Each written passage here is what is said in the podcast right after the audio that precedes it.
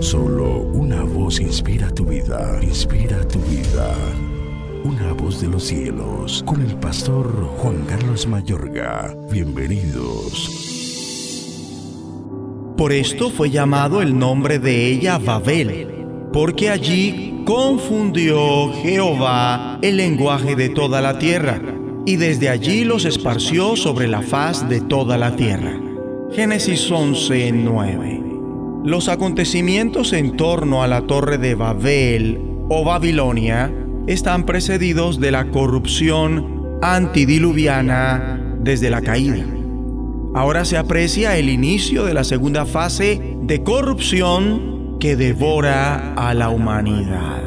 La torre de Babel, en verdad Babilonia misma, nos transporta precisamente al lugar de una lucha espiritual brutal Babel, que fue la publicación del deseo que tiene el ser humano de desplazar al Señor del cielo y hacerse un nombre para sí mismo en lugar de dejar a Dios que lo haga.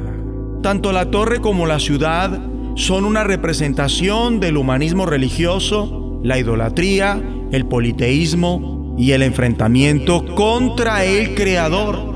Babilonia que ha sido antedicha en Génesis 10:10, 10, leo para ustedes, y fue el comienzo de su reino Babel. Pero ahora se nos aclara la causa de su nombre, confusión. Entre tanto, especifica los esfuerzos de la raza humana por enfrentarse al Creador y endiosarse a sí misma.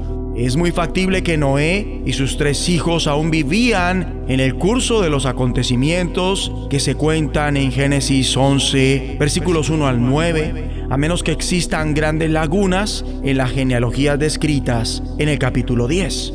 Génesis 10 confiere el nacimiento de Babilonia a un hombre llamado Nimrod. Los versículos 8 al 12 se refieren a él como el primer poderoso de la tierra. Nimrod es alguien prestigioso y a su vez misterioso que se cita en el Antiguo Testamento. No solo se distinguió como vigoroso cazador, sino igualmente como el gran constructor de ciudades que edificó Babilonia y Nínive.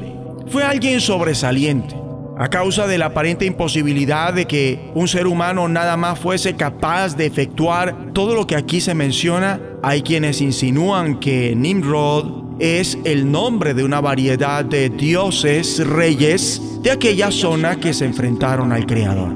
Su nombre podría dar motivo a esta deducción, ya que quiere decir nos revelaremos.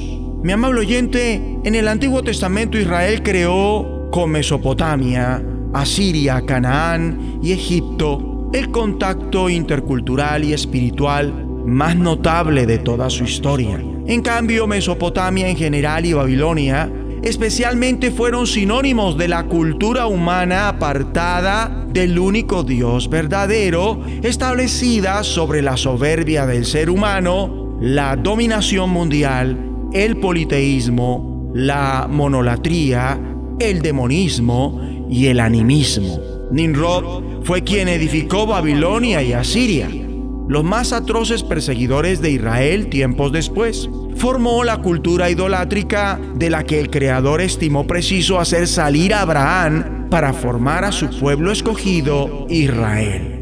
Hay algo más que es de considerar en cuanto a Nimrod. Él es el hombre de la rebelión en Génesis 10 y 11. Se transforma en un nuevo Caín, un homicida e insurgente contra el Señor. Como el primer poderoso en la tierra, llega a ser el vigoroso cazador, aunque lo que cazaba no eran animales, sino seres humanos. Por esto Nimrod conforma un símbolo del anticristo en el Antiguo Testamento. Juntos de acuerdo, vamos a orar. Padre Celestial, ahora mismo renunciamos al deseo que tiene el ser humano de desplazarte y hacerse un nombre para sí mismos en vez de permitirte a ti que lo hagas.